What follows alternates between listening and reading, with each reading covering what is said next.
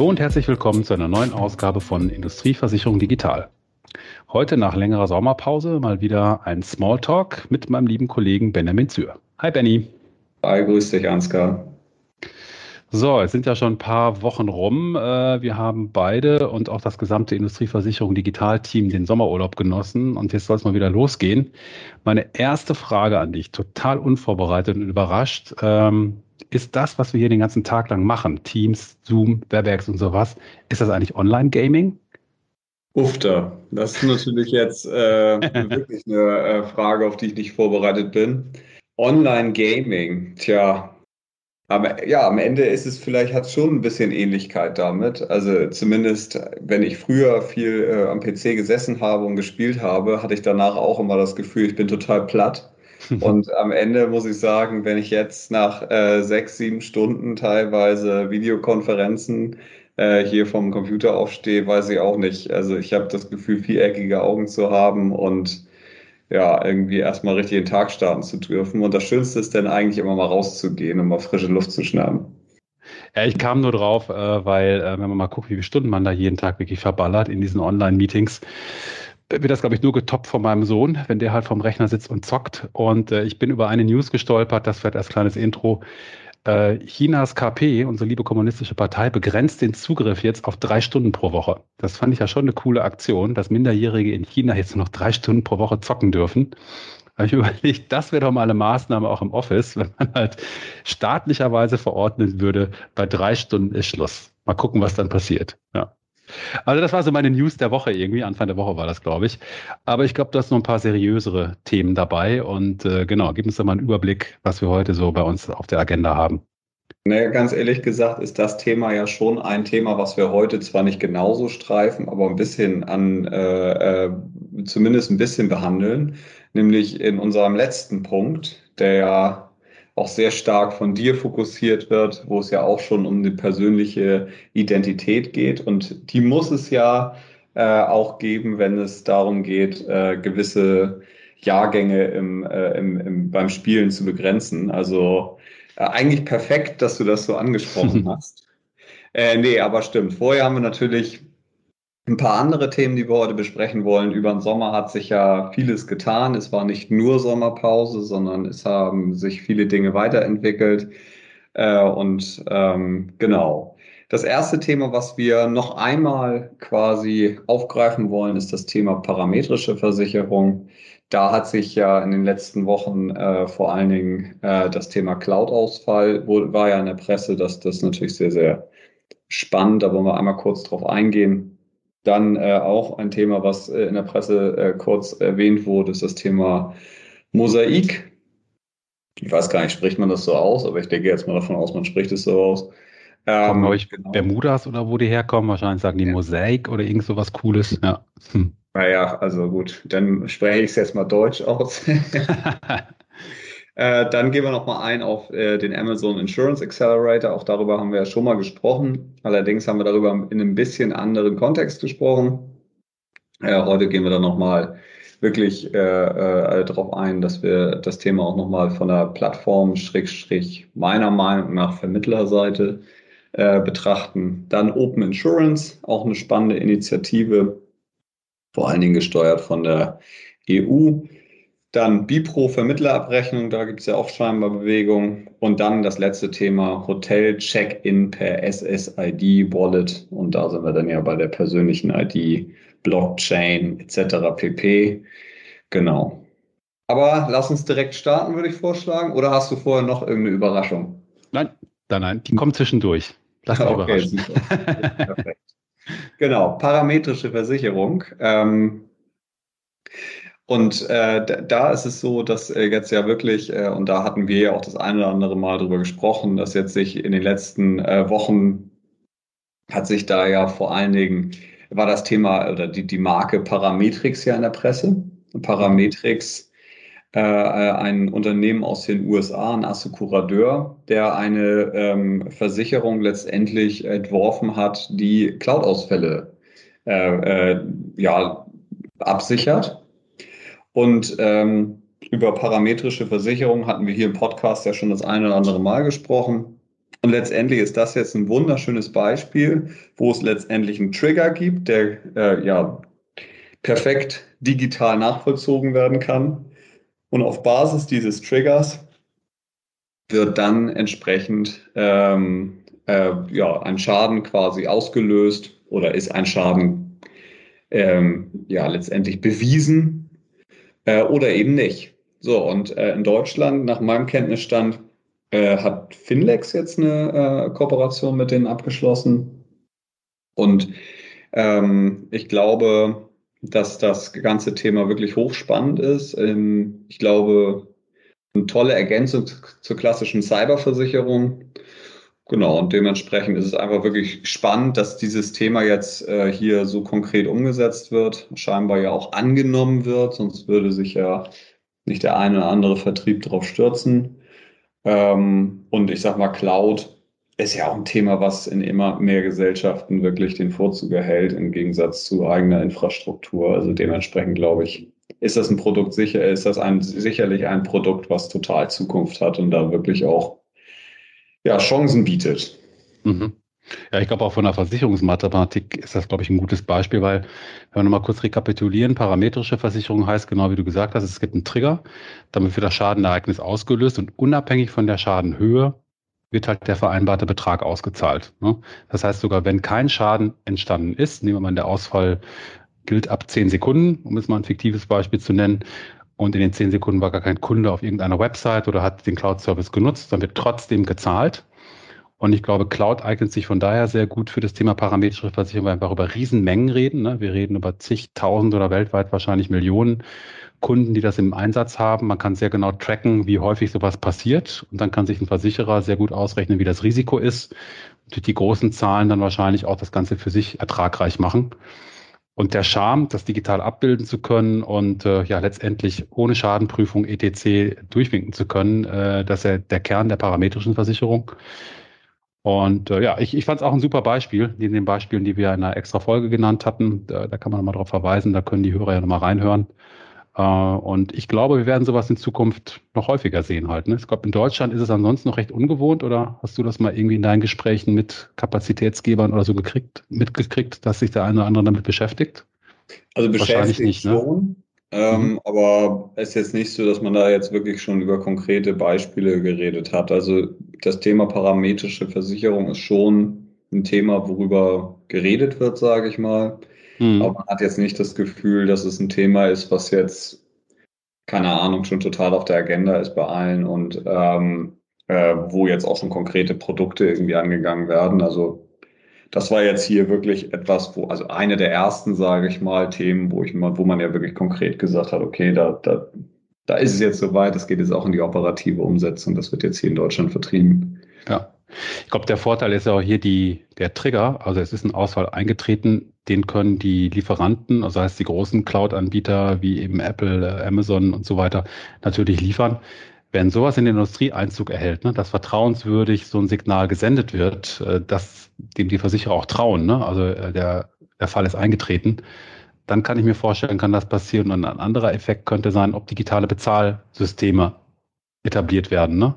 Weil wenn ich vom Input, da ist ein Trigger und ich zahle das Geld aus, das wirklich digital habe, dann fehlt eigentlich nur noch in der Mitte die, die Identifikation vom Versicherer, äh, ist er eingetreten und dann ja, wird das vielleicht auch nochmal eine eigene Dynamik bekommen. Ne? Absolut. Ja, behalten wir auf jeden Fall auf dem Schirm. Ich glaube, das Thema werden wir mit weiteren Beispielen, wäre meine Vermutung, in den nächsten Monaten immer häufiger sehen, aber mal gucken. Wäre vielleicht Zeit für eine nächste Wette, oder? Ja. Wobei, die bin ich dir immer noch schuldig, oder? Wie war das? Ja, eigentlich schon. Deswegen, eigentlich müsstest du erstmal jetzt liefern, bevor wir hier die nächste Wette. Na, aber weil wir ja nur online unterwegs sind, geht das leider nicht. Also virtuelles ja. Bier, es war ja ein Fass Kölschbier, von dem ich mich ja. schwer trennen würde, kriegen wir online noch nicht hin. Okay, nee, ich nehme es mal auf die Liste. genau, kommen wir zum nächsten Thema. Sind wir wieder bei einer Plattform oder beziehungsweise natürlich ein sehr digitales Thema, Mosaik. Ähm, äh, äh, und wir hatten das ja schon eben gerade kurz im Intro gesagt, ist letztendlich ein neuer Versicherer, der auf den Markt gekommen ist, mit einem sehr interessanten Firmensitz äh, Bermuda. Ähm, das lassen wir jetzt einfach mal unkommentiert. Äh, und ähm, ja, letztendlich aber bezeichnet sich Mosaik selber als äh, eine, ja, ein Versicherer, der ja scheinbar sehr stark auf äh, Digitalisierung setzt, äh, Spezialversicherungen äh, verkauft, äh, zeichnet, verwaltet. Auch spannend, weil die meisten Digitalversicherer sich ja vor allen Dingen auf die, den Vertrieb oder die Vertriebsprozesse konzentrieren. Verwaltung ist dann ja auch schon Betriebsprozesse, die dann da ja scheinbar technisch abgebildet werden im Zweifel noch Schaden, kann ich nicht beurteilen.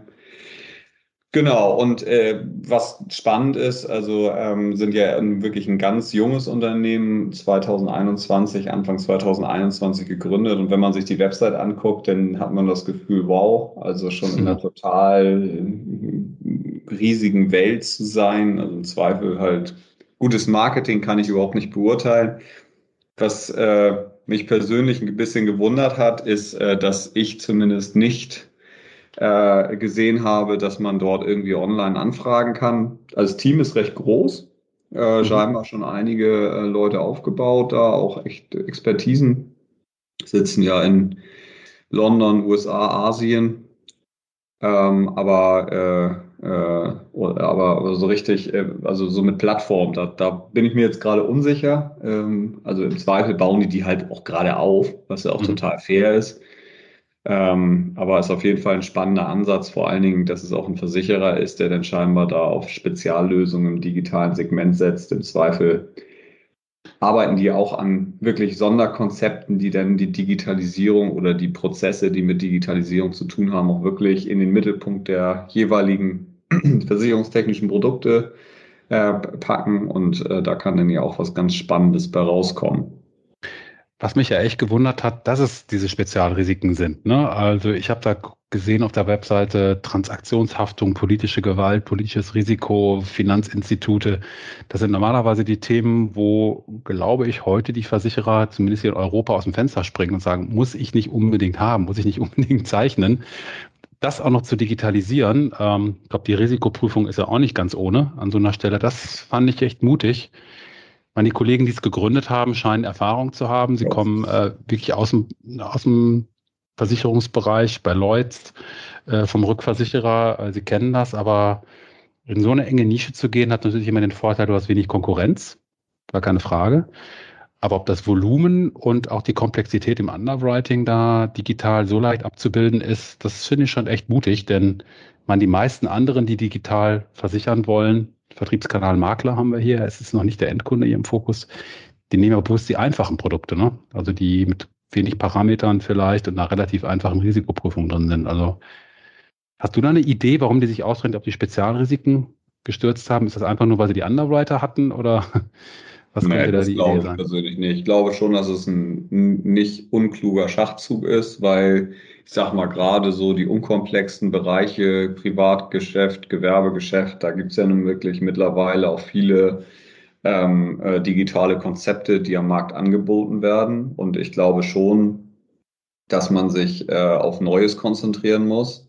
Mhm. Neues bedeutet natürlich auch immer ja, gewisse Mehrrisiken unbestritten, aber wenn man es halt schafft, sich in dem einen oder anderen Bereich durchzusetzen, ist das sicherlich eine Riesenchance, die damit auch verbunden ist. Ähm, und äh, also meine persönliche Erfahrung ist, dass es auch klug ist, sich weniger Themen auszusuchen und die dann wirklich intensiv anzugehen, als irgendwie versuchen, den riesen generischen Sprung zu machen wo letztendlich versucht wird, das, ja, die ganz große Lösung zu bauen und am Ende kommt man mit nichts so richtig voran. Mhm. Also deswegen, klar sind das Themen, wo man sagen muss, sicherlich äh, spannend und man muss es einfach auch weiter verfolgen, was für, ein, was für einen Erfolg die damit haben werden, wie die Produkte am Ende ausgestaltet sind, wie die digitalen Prozesse aussehen. Aber ich glaube zumindest, dass äh, die Wahrscheinlichkeit, dass man eher in einer Nische Erfolg hat, gerade wenn man etwas versucht neu aufzubauen, als dass man wirklich versucht, entweder etwas anzugehen, was es zum einen heute schon gibt und zum anderen oder, oder, oder halt einen sehr generischen Ansatz, dass man da also in der Nische eher Erfolg hat. Mhm. Ja, guter Punkt.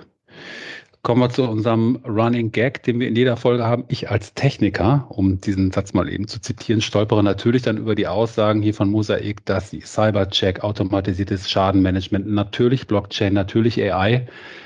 da muss ich ehrlicherweise sagen, genau wie du gesagt hast, eine wirklich gut gemachte Marketing-Website und relativ wenig dahinter. Und ob sie das wirklich schon alles haben, mit keinen Möglichkeiten online wirklich mit ihnen in Kontakt zu treten, ich mache mal ein vorsichtiges Fragezeichen dahinter. Es sei ihnen gegönnt. Ich glaube, das ist auch einfach so ein bisschen der internationale, auch amerikanisch geprägte Stil, dass man hier relativ breit äh, mal versucht, den Markt zu erobern. Also da bin ich mal gespannt, was da hinter den vollmundigen Ankündigungen auch kommt. Aber wahrscheinlich ist es auch gar nicht so unklug, gerade wenn man den amerikanischen Markt ja nun mal auch angeht, der nun auch der größte da ist in, in dem Bereich, äh, hier direkt alle Register zu bedienen. Ne? Aber es ist zurzeit zumindest von außen hin nicht ersichtlich, was sie davon schon wirklich haben und was erstmal nur eine Ankündigung ist. Ne? Ja, absolut. Also das sehe ich genauso wie du. Also bisher sieht man ja nun wirklich nicht viel. ähm, aber, aber wie gesagt, es ist gerade ein gegründetes Unternehmen. Woher soll es kommen? Ja. Äh, und äh, auch das Thema Automatik, also ich habe jetzt nochmal eben gerade nochmal gelesen kurz, ähm, also automatisiertes Schadenmanagement. Also das mhm. heißt definitiv Schaden, auch digital. Äh, meiner Meinung nach geht das gar nicht ohne, also oder es ist zumindest schwierig ohne ähm, äh, künstliche Intelligenz, im Zweifel Blockchain etc. pp. Gerade wenn man in ja auch Nischenbereichen unterwegs ist. Also ich könnte mir einfach vorstellen, die natürlich machen die jetzt gerade gutes Marketing, sieht man ja wie gesagt auch auf der Website. Äh, und, äh, und am Ende, äh, am Ende werden die da im Hintergrund gerade ordentlich ähm, äh, dran arbeiten und da sicherlich die eine oder andere gute Lösung präsentieren. Zumindest scheinen sie ja eine äh, entsprechende Fachexpertise mitzubringen. Ja. Okay, dann würde ich sagen, kommen wir mal von dem ganz kleinen Newcomer zu einem nicht ganz unbekannten Unternehmen, das unwesentlich größer ist. Äh, unser Stichwort ist Amazon. Ja, endlich mal wieder Amazon. äh, genau, darüber hatten wir ja schon mal gesprochen. Amazon, wir hatten ja auch schon mal über Accelerator gesprochen, Amazon Insurance Accelerator. Ja, wir haben das damals ähm, allerdings unter einem Stück weit anderen, äh, von einem anderen Hintergrund gesagt, nämlich äh, oder besprochen, nämlich da ging es ja mehr darum, dass das ganze Thema Daten, Datenauswertung, im Fokus stand, da ja auch bezogen nicht nur auf die Versicherungsbranche, sondern auch auf die Versicherungsbranche, aber der Fokus war damals Finanzbranche vor allen Dingen. Genau, Finanzen, Banken, Bereitstellen von Daten, Hilfe, Daten auszuwerten, ne? das war so das Thema. Genau. Und letztendlich Risiken kennenlernen, dadurch ja auch, also spannend. So, und jetzt äh, scheint es hier ja einen doch sehr konkreten Schritt in Richtung auch äh, Versicherung zu gehen und wenn man das ein Stück weit deutet, meiner Meinung nach auch in Richtung Makler. Mhm. Denn Amazon fängt an, äh, ihre, die Plattform zu nutzen, um Versicherungen zu vertreiben und letztendlich Versicherern, aber auch Maklern die Chance zu geben, ihre eigenen Produkte deren Händlern anzubieten. Mhm. Und ich glaube, das ist äh, echt interessant, weil Amazon hat ja in der Vergangenheit schon ein paar Vorstöße gemacht in Richtung Versicherung. Immer wieder war mal in der Branche zu lesen, sie stellen Leute ein zu dem Thema. Bis jetzt stand der Endkunde im Vordergrund, also Privatversicherung. In den USA gab es äh, vor ein paar Jahren einen Vorstoß zum Thema Krankenversicherung und jetzt mit dem Accelerator, genau wie du sagst, werden zum ersten Mal nach meinem Kenntnisstand äh, Unternehmen angesprochen, also Gewerbetreibende, die auf dem Amazon Marketplace halt Produkte anbieten. Und ich glaube, das Thema Haftpflicht steht vor allen Dingen im Vordergrund. Ne? Ja, absolut. Und man muss ja auch ganz klar sagen, es sind ja auch schon scheinbar nicht ganz kleine äh, Versicherer dabei. Also ich, Chubb, Hiscox, Liberty, mhm. Markel, um mal einige zu nennen. Ähm, aber es ist, glaube ich, bisher erst ähm, im amerikanischen Markt, oder? Genau, ist auf Amerika und der richtige Clou äh, von dem, was ich bis jetzt hier aus den Unterlagen habe halt lesen können, weil es in Deutschland ja noch nicht angeboten wird, ist, es geht zwar in erster Linie um den Vertrieb von Versicherungsprodukten, also Amazon bietet den Marketplace-Händlern, die bei ihnen auf dem Marktplatz sind, äh, über die Partner, die du eben genannt hast, Versicherungsprodukte an, zum Beispiel eine Haftpflichtpolice. Aber es ist nicht nur der Weiterverkauf, der Vertrieb von Versicherungen, sondern sie haben das erweitert, nämlich sie bieten den Endkunden an, in einem Haftpflichtfall, machen wir es mal im Haftpflichtversicherungsbeispiel, klar. In einem Schadenfall diesen Schaden bis zu einer gewissen Grenze, also 1000 Dollar ist es in Amerika, den über Amazon abwickeln zu lassen. Das heißt, Amazon hat eine relativ große Police abgeschlossen, um die Haftpflichtfälle von über Marketplace verkauften Produkten über die Amazon Police abzuwickeln, holt sich das Geld dann aber von den über den Accelerator vertriebenen Policen der Marktplatzhändler wieder zurück. Ja. Und das natürlich muss man schon wirklich sagen, Chapeau, also Hut ab, das ist eine extrem clevere Kombination von, ich biete meinen Händlern wahrscheinlich auch zu attraktiven Konditionen ein Versicherungsprodukt an. Ich biete meinen Endkunden einen, den typischen Amazon-Service an, also extrem schnelles Schadenmanagement wahrscheinlich. Äh, und im Prinzip freuen sich alle. Äh, und die Versicherer scheinen ja auch nicht ganz äh, unzufrieden zu sein, dass sie hier über Amazon international natürlich eine riesige Vertriebsplattform am Wickel haben. Ne? Ja, wollte ich gerade sagen. Also die Vertriebsplattform, die Chance, die damit verbunden ist, ist sicherlich sehr, sehr groß und die werden auch gerechnet haben und werden hm. sicherlich nicht ohne Grund damit machen. Ja. Also spannend auf jeden Fall. Die Frage ist natürlich, wann geht es weiter? Äh, wann geht äh, die Expansion los nach Europa, vielleicht mhm. nach Deutschland? Ähm, Wäre sicherlich auch hier eine ganz spannende Geschichte und ich bin mir sicher, dass sich hier auch der eine oder andere Versicherer und Makler findet, der da gerne mitmacht.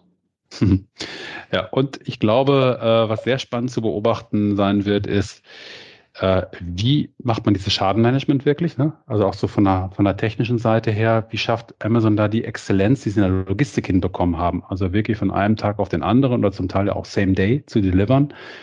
Ähm, das hier in so einem gewerblichen Umfeld äh, auch vorzuexerzieren und ob dann nicht die Branche auch ein bisschen aufgerüttelt wird und merkt, ui, nicht nur in einem Endkundenbereich, sondern auch in Kombination mit Händlern, äh, wird hier vielleicht in einem ganz großen Maßstab gezeigt, wie es funktioniert. Ne? Und Amazon setzt natürlich auf den Skaleneffekt, ne? das klassische Modell. Die werden sich durchgerechnet haben, dass das ein Markt ist, der entsprechende Zahlen dreht. Ähm, ob das auf andere Sparten zu übertragen ist, keine Ahnung. Also hätte ich so ein paar Fragezeichen. Aber Haftpflicht ist natürlich der Klassiker, ne? dass mit einem Endkonsumentenprodukt irgendeinen Schaden verursacht bei jemand anderem. Das, da gibt es wahrscheinlich weltweit Zehntausende, wenn nicht sogar noch mehr Fälle. Ne? Ja, ich bin mir sicher, den fällt auch für andere Sparten etwas ein. Also ähm, ja, es ist einfach spannend, äh, wie schnell es denn doch gehen kann. Also wir hatten ja jetzt, glaube ich, gestern oder so einen Artikel Versicherungsmonitor, worum es darum ging, naja, man braucht sich keine Sorgen machen vor äh, Google, Amazon, was auch immer. Im Zweifel muss man das vielleicht auch nicht, das kann ich überhaupt nicht beurteilen. Trotzdem sollte man auf jeden Fall aufmerksam sein, was da so los ist weil die Marktmacht, die die haben, ist schon nicht zu unterschätzen. Und wenn man dann zu analog unterwegs ist, dann glaube ich, wird es anstrengend. Ja. Genau, und das scheint ja auch die Regierung erkannt zu haben. Äh, und so sind wir nämlich schon bei unserem nächsten Thema, Open Insurance. Mhm. Ähm, und äh, da geht es ja ganz konkret um ein Thema, was wir letztendlich in unserem Podcast bisher auch schon das eine oder andere Mal äh, äh ja zumindest so als Idee hervorgebracht haben, nämlich die Frage, inwieweit gewisse Daten ja letztendlich ähm, nicht öffentlich, aber in einem geschützten Bereich äh, über eine gewisse standardisierte Struktur zur Verfügung gestellt werden könnten. Mhm. Ähm, und da muss ich jetzt doch ein wenig den Techniker bei dir, äh, ähm, brauche ich den Techniker bei dir, weil du kannst uns sicherlich an einer anderen Stelle deutlich besser erklären, als ich das kann. Eigentlich wollte man den ja nur einmal pro Folge bringen, aber ich Ach. verzeih dir mal großzügig, okay. Ähm, ich mache mal pseudotechnisch. Die, ich glaube, die Idee Open Assurance ist noch sehr frisch. Also ich habe mal geguckt, eine genaue Definition oder auch eine, sag mal, eine, eine Organisation dazu gibt es noch gar nicht. Äh, sie basiert so ein bisschen auf der Idee Open Banking. Ähm, die Banken hatten das gleiche Thema vor ein paar Jahren und sind ja letztendlich über die PSD 2, die Payment Services Directive 2, äh, reguliert worden ähm, über die EU. Und das bedeutet, dass Banken äh, verpflichtet worden sind, die Kundendaten auch für Dritte öffnen zu müssen, wenn der Kunde zustimmt. Ganz wichtig. Ne? Also sind da mehrere Faktoren drin. Kunde muss zustimmen. Zweitens, Bank muss Infrastruktur bereitstellen und Schnittstellen bereitstellen. Und dann können Dritte, die entsprechend autorisiert sind, zum Beispiel Fintech-Unternehmen oder äh, Marktplätze, Vergleicher, auf diese Daten zugreifen. Bekannt ist das Beispiel im Bankenbereich zum Beispiel von Stromanbietern, äh, die eben sagen, okay, äh, ich kann, wenn ich entsprechend äh, autorisiert bin und wenn der Kunde zustimmt, auf die äh, Bezahldaten des Kunden, auf die wirklichen Kontodaten des Kunden zugreifen und kann gucken, was der zurzeit für seinen Stromanbieter bezahlt und biete ihm dann ein attraktives Gegenangebot an. Da muss der Kunde nichts machen. Das ist der Charme für den Endkunden. Der muss nicht eingeben, was er bis jetzt äh, für seine Energielieferanten bezahlt. Das weiß er vielleicht auch gar nicht so aus dem Kopf. Äh, ich denke mal, wenn man jetzt an Unternehmen denkt, ist es natürlich eine immense Möglichkeit, die man auch im Versicherungsbereich sich da ausdenkt. Wenn ich an die Finanzströme von Unternehmen komme und überlege, ne, wo sind da Risiken, wo sind Ausfallrisiken, wo sind Kreditrisiken, äh, mit welchen Lieferanten wird gearbeitet, etc. Ganz wichtig, immer unter Einverständnis des Kunden, ne, passiert das Ganze, äh, kann man natürlich hier digital ganz viel machen. Und dieser Bereich, der wird gerade diskutiert, auch in der EU von der Versicherungsaufsicht, ob das nicht auch für die Versicherer verpflichtend gemacht wird. Und das würde ganz konkret bedeuten, dass die Versicherer äh, ihre Daten auf Anfrage offenlegen müssen. Und zwar nicht per E-Mail oder sowas, sondern wirklich per Schnittstelle. Und das ist spannend. Ne? Das ist wirklich etwas, wo ja auch diverse Kommentare so ein bisschen durch die Medien gingen jetzt in den letzten Tagen, jetzt auch noch, äh, ich glaube, es ist gerade mal ein, zwei Wochen her, äh, wo gesagt wurde, naja, kann das nicht wirklich auch nochmal einen Schub in Richtung Digitalisierung bedeuten? Ne? Das, was die Branche selber aus eigener Kraft vielleicht nicht schafft oder zu langsam schafft, wenn jetzt Druck vom, vom Staat oder von der EU kommt äh, und gesagt wird, das müsst ihr bis 20x, wann auch immer, 25 oder so umsetzen, so war es bei den Banken, ähm, damit nicht nochmal eine ganz neue Dynamik reinkommt. Ne? Ja. Wie schätzt du die Lobby ein? Ist das, äh, krieg, kriegen die das hin oder ist die Versicherungslobby stärker als die Bankenlobby? Ah, ich glaube, ich glaube schon, dass, äh, dass es da äh, irgendwann dazu kommen wird, dass sowas, äh, dass sich sowas durchsetzen wird. Da bin ich mir ziemlich sicher. Ich weiß natürlich jetzt nicht in welcher, ja, ich sag mal Tiefe. Mhm. Ich bin nur gespannt. Ich sag mal, dass natürlich ähm, die Frage ist, von wem will man welche oder erwartet man welche Daten? Ähm, und da bin ich mal gespannt. Also ich sag mal, Versicherer hat ja im Zweifel auch nur, ich sag mal, gewisse Daten wirklich digital. Mhm. Ich glaube, dass diese solche Regularien würden natürlich auch zu massiven ähm, äh, Veränderungen in den Organisationen äh, führen müssen die äh, letztendlich diese Daten dann bereitstellen sollen. Mhm. Also wenn ich an Versicherer denke, also das ist ja das, also ich meine, wer, wer heutige äh, Infrastrukturen von Versicherern kennt, der weiß, das ist natürlich ähm, teilweise mit sehr vielen Legacy-Systemen versehen und äh, also ich glaube nicht, dass es da alles so voll digital sofort zur Verfügung steht, würde ich jetzt mal behaupten. Und ganz ehrlich, von Maklerseite ist ja nicht viel besser. Also hm. Also ich glaube, da geben die sich jetzt nicht viel. Äh, ähm, Im Zweifel ist es bei Maklern sind natürlich deutlich kleinere und somit unkomplexere Organisationen und trotzdem ist auch da das ganze Thema Datenmanagement äh, ja, also wird ja auch sehr individuell gehandhabt von Arbeitsplatz zu Arbeitsplatz, sage ich mal, äh, und von Makler zu Makler. Und deswegen glaube ich, wird da eher eine Schwierigkeit stehen, äh, bestehen. Aber ich glaube schon, dass ein Druck gut ist. Und da bin mhm. ich fest von überzeugt, wenn es da Standards geben würde. Ich glaube persönlich, es würde denen helfen, die natürlich jetzt auch schon viel in Digitalisierung investiert haben. Ich könnte mir vorstellen, die würden einen nicht unerheblichen Wettbewerbsvorteil haben, wenn sowas mhm. kommt, äh, weil die natürlich viel schneller äh, auch darauf eingehen könnten und viel schneller die Daten nutzen könnten, also auch effektiv, effizient, äh, also effektiv nutzen können als das ähm, ja im Zweifel eher analoge Unternehmen könnten. Also klassisch so die First Mover, ne, die einfach profitieren. Wenn ich zuerst dabei bin, kann ich einen großen Teil vom Markt abschöpfen. Ne? Naja, also ich sag mal, jetzt heutzutage ein Unternehmen, was massiv in Digitalisierung investiert, ist im Zweifel, hat eine unglaublich hohe Kosten. Mhm. Und äh, also ich würde sagen, der Wettbewerbsvorteil ist so mittelmäßig bisher. So, also das kann im Privatsegment, ist das im Zweifel anders als im Gewerbe- und Industriesegment. Aber also gerade im komplexeren Segment würde ich sagen, ist es Stand heute so, Unternehmen, die da richtig rein investieren, haben momentan eher hohe Kosten, aber noch nicht wirklich viele Effekte. So wäre jetzt mal meine Annahme. Und ich glaube auch nicht, dass es so ist, dass man dadurch heute schon riesige Wettbewerbsvorteile hat äh, weil einfach auch auf Kundenseite bisher das Thema Digitalisierung, ja, je nach Kunde, je nach Branche auch noch sehr, ja, also, ja, in den Kinderschuhen steckt. Mhm. Ich glaube aber, wenn sowas kommt, dann wird sich das ändern. Ähm, und ich glaube, dass dann genau die Unternehmen einen Vorteil haben, die strukturierte Daten, klare Prozesse, äh, haben, Risikomanagement, Versicherungsmanagement schon nah beieinander haben, etc. pp, weil die können dann mit den Daten arbeiten. Kennst du eigentlich Frieda? Ich habe mal von ihr gehört. das war nämlich meine zweite Überraschungsfrage an dich und natürlich jetzt von langer Hand vorgeplant. Ich wollte mit dem Stichwort Frieda nur eine äh, Initiative kurz nennen, äh, die es schon gibt zum Thema Open Insurance. Die heißt wirklich Frieda.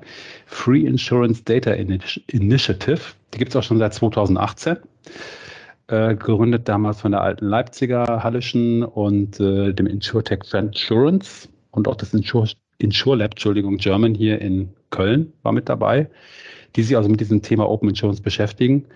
Ähm, relativ kleiner Verein und Verein kann man wirklich sagen, weil sie gerade ihre Vereinsgründung offiziell äh, begründet haben. Ich glaube jetzt im August.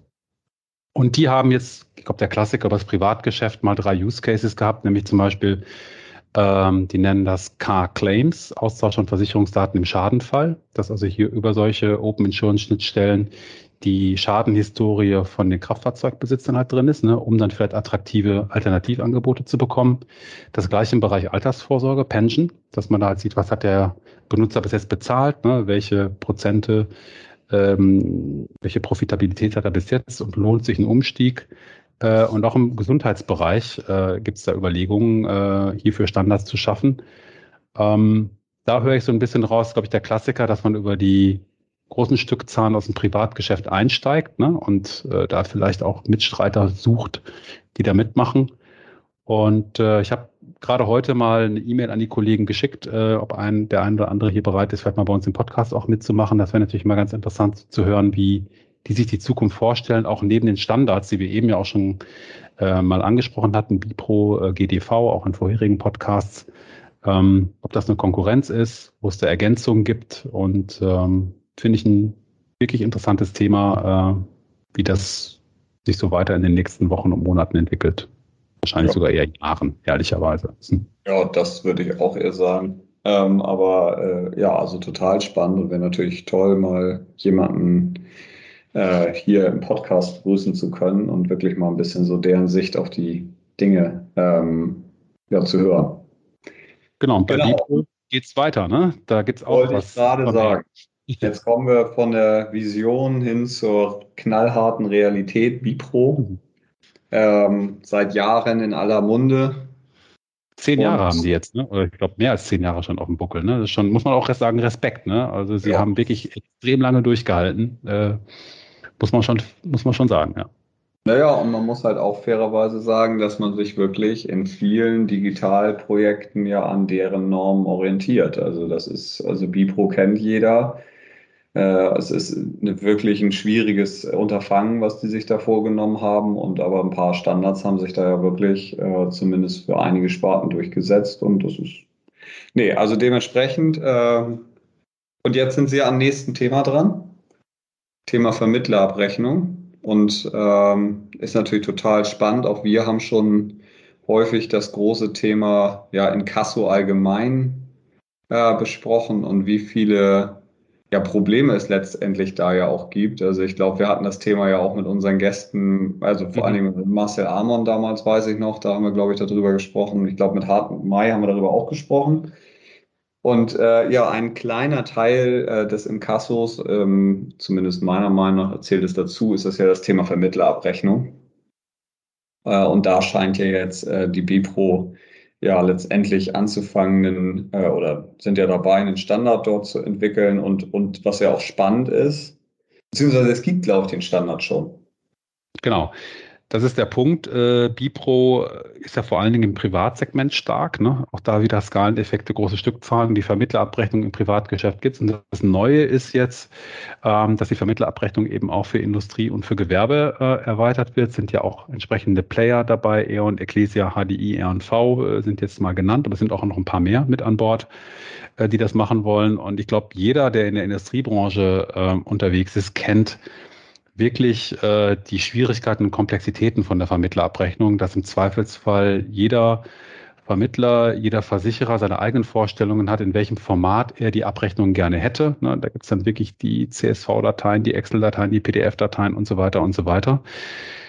Die, wenn sie denn dann transferiert werden, äh, dann im schlimmsten Fall ja sogar manuell oder halbautomatisch in die jeweiligen Zielsysteme wieder übertragen werden, was natürlich ein wahnsinniger Aufwand ist, auch im Stückzahlenbereich bei Industrie und Gewerbe. Es ist ja nicht klein, ne? gerade wenn man jetzt noch Nachtragsgeschäft, äh, Schadenabrechnung noch mit dazu nimmt, dann kommen wir, glaube ich, schon in absoluten Zahlen in Stückbereiche, wo man sagt, das macht Sinn.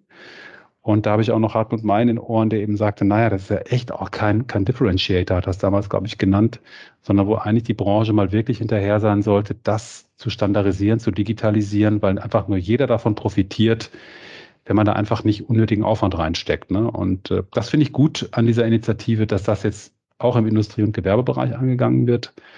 Und äh, ja, es scheint auch von Erfolg gekrönt zu sein, weil ja schon die ein oder anderen Sachen in Produktion beziehungsweise kurz davor sind. Ne? Und das ist also mhm. von daher, wie du es auch schon im Eingang gesagt hast, nicht nur Vision, sondern harte Realität. Und ich glaube, jeder der Marktteilnehmer, die dann mit diesen Partnern dann da eben äh, agiert, äh, wird, wird da auch von profitieren. Da kann man, glaube ich, auch nur jeden aufrufen, da mitzumachen. Ne? Das macht, glaube ich, total Sinn. Absolut muss ja. auch sagen. Also in der Vermittlerabrechnung wird sich, glaube ich, keiner vom anderen riesig hm. unterscheiden. Der Wettbewerbsvorteil in dem, in dem Prozess hält, hält, sich sehr in Grenzen. Also deswegen gehe ich auch davon aus. Und es scheinen ja auch schon, also wie gesagt, also mit Asfinet und Smart InsurTech äh, zwei äh, MVP-Anbieter da äh, sehr mhm. aktiv mitzuwirken. Und ich gehe davon aus, dass dann auch andere auf den Zug mit aufspringen werden. Gerade natürlich, weil ich könnte mir vorstellen, dass wirklich das Interesse im Markt an einer solchen Lösung unglaublich groß ist. Ja. Genau, und äh, wie wir ja auch schon am Anfang unseres äh, Podcasts hier angekündigt haben, haben wir noch ein Thema, was sicherlich wieder ein Stück visionärer ist, aber nicht äh, trotzdem unglaublich spannend und vor allen Dingen total spannend, weil es ja bisher nicht direkt die Branche betrifft, aber einen sehr großen Einfluss auf die Branche haben kann in Zukunft. Und das ist das ganze Thema äh, SSID Wallet. Äh, und da gibt es ja ein Projekt, welches nach meinem Kenntnisstand vom, vom Bundeskanzleramt auch letztendlich verantwortet wird, ähm, wo es vor allen Dingen aktuell ums Thema Hotel äh, Check-in geht, äh, wo und wo ja persönliche IDs letztendlich, wo es um persönliche IDs geht, die äh, gespeichert werden sollen. Und äh, da kannst du, Ansgar, uns vielleicht hier ein bisschen mehr zu sagen. Ja.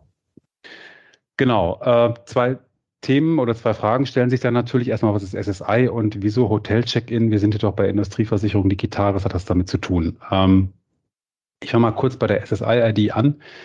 SSI, ich versuche es so kurz wie möglich zu beschreiben, ist ein Standard, äh, der jetzt ganz neu aufgelegt wird, der hilft, Bescheinigungen, unter anderem eben auch Identitätsbescheinigungen, wer bin ich äh, und bestimmte Merkmale per Blockchain-Technologie sehr einfach und unter kon voller Kontrolle des Benutzers zu teilen.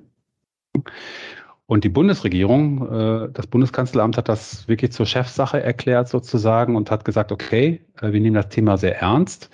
Wir äh, bauen eine entsprechende Blockchain-Infrastruktur, die auch schon live ist und die Ende des Jahres, so der Plan, wirklich auch bundesweit ausgerollt werden soll. Die EU ist in den Startlöchern, das Ganze auf EU-Ebene noch zu skalieren. Und wir bieten an den elektronischen Personalausweis, den es gibt und der zurzeit ja so ein bisschen vor sich hin dümpelt, weil es relativ kompliziert ist, die Daten dort auszulesen. Diese auf die, per SSI-Technologie auf die Blockchain zu legen. Sprich, dieses Verfahren hat nicht den Anspruch, eine eigene Identität bereitzustellen, sondern kann bestehende Identitäten einfach transportieren ja, per Blockchain. Und genau das soll in dem aktuellen Use Case am Beispiel Hotel Check-in für ähm, Firmenkunden gemacht werden. Jeder, der äh, für die Firma unterwegs ist und beim Hotel äh, eincheckt, kennt das. Immer wieder eingeben von Name, Straße, Postleitzahl, Ort und so weiter und so weiter. Und das ist so ein Paradebeispiel, äh, wo man eben sagen kann, okay, hier kann man jetzt äh, über eine Wallet, kann man wirklich vergleichen mit der Apple oder auch der, der Android Wallet, äh, einmal am Hotel-Check-In vorzeigen und dann werden die persönlichen Daten ausgelesen, Name, Straße, Postleitzahl und so weiter und übertragen. Und ich als Anwender kann aber eben jederzeit zustimmen, ablehnen oder sagen, welche Daten übertragen werden. Und das Interessante ist eben, dass es äh, nicht von einem privaten Anbieter kommt, sondern dass es vom Bundeskanzleramt gesteuert wird und dass damit eine Infrastruktur gelegt ist, wo noch ganz andere Sachen drauflaufen. ist geplant, mit dem Wirtschaftsministerium demnächst auch Unternehmens-IDs darüber abzubilden. Äh, das heißt, wir wissen dann äh, Anschrift, äh, zum Teil auch Handelsregisterinformationen, vielleicht auch Informationen zur Gesellschafterstruktur, die dann über die ID abgerufen werden können. Und das bedeutet für die Industrieversicherungsbranche, visionär gedacht mal zwei, drei Jahre, dass wir über eine sehr einfache Schnittstelle sehr einfacher Technologie über einen Standard mit einem Mal nicht nur über 80 Millionen Privatkundendaten, die ja auch im Industrieversicherungsbereich auch nicht uninteressant sind. Ne? Also jeder Makler, jeder Versicherer, der persönlich unterschreibt bei bestimmten Verträgen, äh, da brauche ich die persönlichen Daten ja auch ne? äh, an der Stelle. Der kann dann mit dieser Technologie digitale Unterschriften leisten. Und wir haben dann Zugriff, äh, wenn dieser Plan aufgeht, auf Unternehmensdaten, äh, die wir heute immer wieder neu eintragen müssen in irgendwelchen Formularen. Äh, und gerade bei Konzernen, bei größeren Unternehmen, die Tochterstrukturen zum Beispiel mit relativ viel Aufwand äh, uns besorgen müssen. Und das, deshalb habe ich gesagt, Mensch, lass uns das nochmal mit reinnehmen hier äh, in den Podcast, auch wenn es ein bisschen weit weg ist, ähm, dass das unsere Hörer so ein bisschen auf dem Schirm haben, dass da gerade eine Technologie entsteht, entstehen kann. Wir haben noch nicht den, den Durchbruch in der Breite natürlich, ne, aber vielleicht hilft da das Projekt des Bundeskanzleramtes, wo wir vielleicht auch nochmal eine Beschleunigung haben, ähnlich wie wir es eben ähm, bei dieser Frage, äh, werden vielleicht Versicherer per Regulatorik äh, dazu gezwungen, in Anführungsstrichen ihre Daten freizulegen. Vielleicht haben wir demnächst in ein, zwei Jahren mit einem Mal auf einen Schlag Identitäts-, Anschrifts- und Unternehmensdaten fälschungssicher über eine Blockchain-Technologie, die wir in unseren Plattformen halt nutzen können. Ne? Und das ist, glaube ich, äh, auch nochmal ein deutlicher Beschleuniger. Und von daher äh, haben wir dieses Thema auf jeden Fall auf dem Schirm und schauen so ein bisschen, auch wenn es auf den ersten Blick gar nicht mit unserer Branche, mit unseren Themen zu tun hat halt. Ne? Ich sehe da trotzdem viele Berührungspunkte. Und äh, zum Abschluss vielleicht noch ein Ausblick. Es gibt verschiedene Initiativen, die da Interessensaustausch äh, betreiben. Und es gibt hier Industrieunternehmen, die sich das Thema auch schon genommen haben und zum Beispiel darüber ihre Lieferanten managen. Ne? Also große Automobilzulieferer, die wiederum auch Lieferanten haben, zum Teil ja im vierstelligen Bereich, die haben mehrere tausend Zulieferer, sagen ja, auch die müssen wir managen. Da müssen wir immer wieder gucken, gibt es die Firma noch, ist die zahlungsfähig und so weiter. Das nutzen die jetzt schon in ersten Steps mit dieser gleichen Technologie. Ja, total spannend und meiner Meinung nach auch total spannend für die Versicherungsbranche. Also ganz, also wenn man nun mal den ganz simplen Prozess Stammdatenpflege nimmt, Gott, und man ja. hätte, äh, man würde, würde quasi, wenn ein Kunde ein Kunde wird, diesen quasi mit seiner ID verbinden und wenn er sich ummeldet oder was weiß ich, Namensänderung oder ich weiß nicht was hat, dass dann halt das automatisch quasi äh, auch entsprechend äh, hinterlegt wird, im Zweifel auch ein Folgeprozess, vielleicht ein Nachtrag erstellt wird etc. pp. Ähm, oder eine Risikoanpassung erfolgt eine, eine Riesenchance meiner Meinung nach, die sich dadurch auch äh, für die Versicherungsbranche ergeben würde, wenn es so, wenn sowas quasi eingeführt werden würde. Wir werden es sehen.